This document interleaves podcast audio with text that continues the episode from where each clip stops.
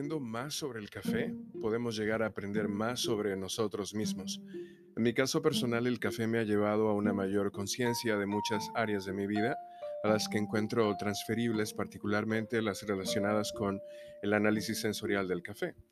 El conocimiento sobre el café ha mejorado mi capacidad para cocinar, ha aumentado mi apreciación por el arte, me ha hecho más consciente de las diferentes percepciones de los demás y me ha enseñado a comprender mejor el desarrollo personal desde esa perspectiva que se podría resumir en empatía. Por ejemplo, he descubierto que ciertas culturas prestan más atención a sus papilas gustativas. Muchas personas de nacionalidad china, por ejemplo, son capaces de discutir los gustos básicos y describir con precisión los sabores alrededor de la mesa. La comida es una parte muy importante de su cultura. No se puede decir lo mismo de los británicos. La mayoría de ellos sí podrían decir que les gusta algo, pero describir exactamente por qué no lo vamos a conseguir tan fácil.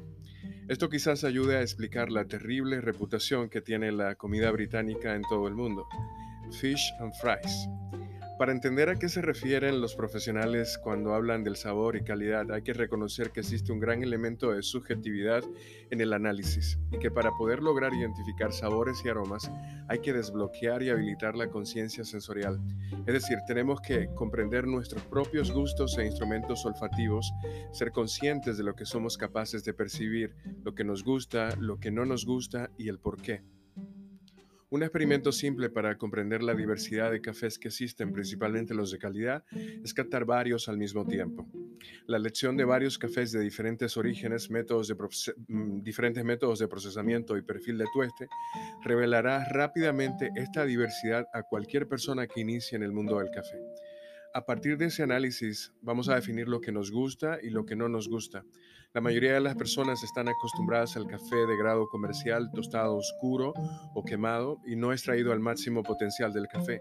Esto significa que muchos buscan un amargor intenso en su café y se sorprenden o repugnan cuando registran la acidez o sabores frutales. Al principio, cuando yo no sabía nada de café, mi curiosidad me llevó a saborear y comprender más y así pude ir, evolucionando hasta que esto se convirtió en mi profesión. Con el tiempo, y requiere tiempo y mucha concentración, comencé a notar sabores sutiles y pude comparar esto con los cafés que había tomado antes. Me ayudó tener a otras personas a mi alrededor para hablar sobre el gusto, el sabor, el aroma y la sensación en boca, no solo para mí, sino para conocer las percepciones de estas otras personas. Comprendí cada vez, cada vez más que gustos son los que más disfruto, por qué los disfruto y cómo aplicar esta diversidad a otras disciplinas. En la cocina, por ejemplo, he aplicado conocimientos del café.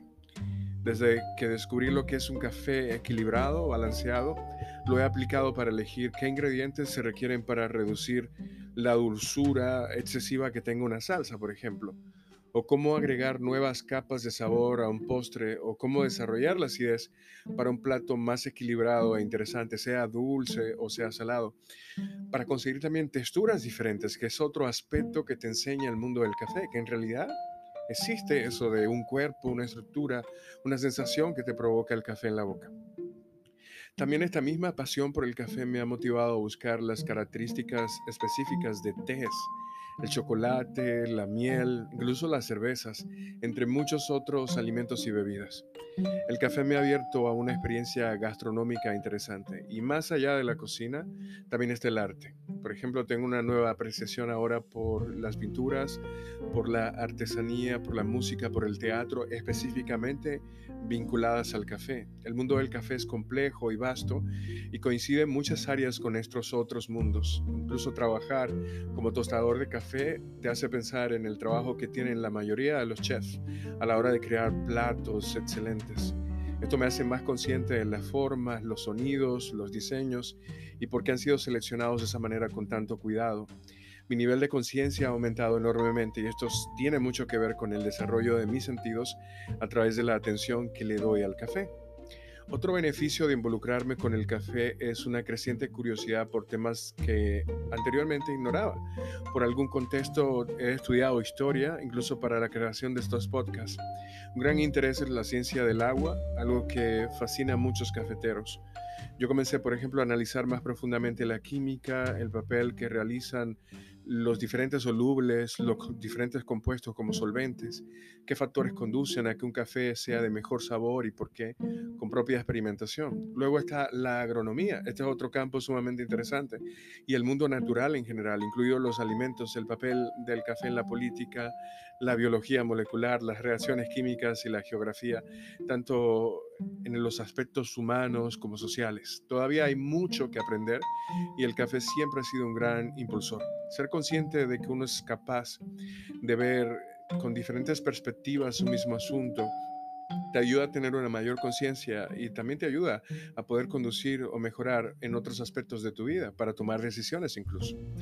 El último punto es la capacidad de comunicar sensaciones. Creo que lo, lo que más me llama mucho la atención de la comunidad cafetera.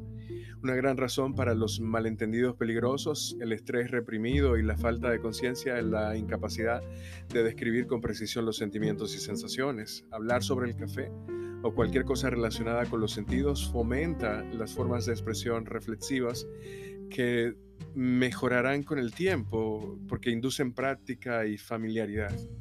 El café es definitivamente una cultura divertida y que también favorece la conciencia.